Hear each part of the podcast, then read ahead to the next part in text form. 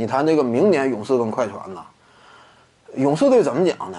底盘是够硬的，斯蒂芬·库里、克莱·汤普森，再加德拉蒙德·格林，仅就这铁三角而言，这样说保持健康的话，球队围绕在这三位核心身边打造一套啊足够坚实的班底的话，联盟当中那几乎就是可以跟任何一支强队掰一掰手腕了。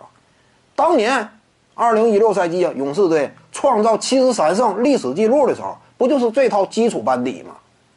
而且目前呢，很难讲这三位啊。就迎来了什么职业生涯严重的衰退啊，根本谈不到。斯蒂芬·库里本身投射属性，三十二岁左右也是正处黄金的当打之年。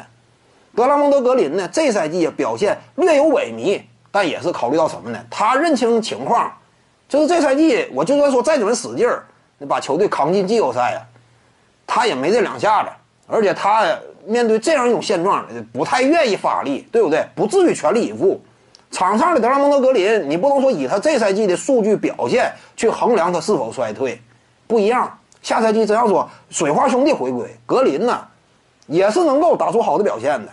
所以说，克莱·汤普森呢，本身就是球投射属性，对不对？以无球能力见长，回归之后手感，像他这种天生的射手，手感绝对说不会啊出现一个严重的下滑，经历一两个月的调整，就能够找回啊拾起。当年的那样一种准星，因此勇士队是颇有战斗力。再加上呢，维金斯的到来，对不对？德拉蒙德·格林讲话了，呃，维金斯此前呢，呃，在那个环境之下呀，没有充分挖掘他的潜力，没有充分激发出他的求胜欲望。但是格林也说了嘛，在自己的身边，我会督促他，那这个很让人放心，因为德拉蒙德·格林有强大的督促能力，对不对？嗯，他就好像说军队当中啊，我是督战军，你稍微敢往后退，他手里端着机枪，对不对？就威吓你，他那个嘴就是机枪嘛，哼。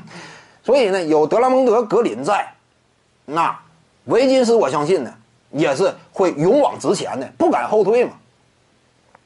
所以你说这么四位啊放到一块儿，那放眼全联盟也是颇有战斗能量的。一般般的球队，你说真是打勇士不嘚瑟呀？这也少呗，快船队很强不假，但真要说勇士队这几位啊阵容齐整的新赛季展开新的篇章的话，快船队和勇士啊，他俩是绝对够资格正面刚一下的。这团队的这样一种基本盘嘛，快船队现在挺有能量。你看保罗·乔治、莱昂纳德、贝弗利、莫里斯四大金刚，勇士这块人员也挺整。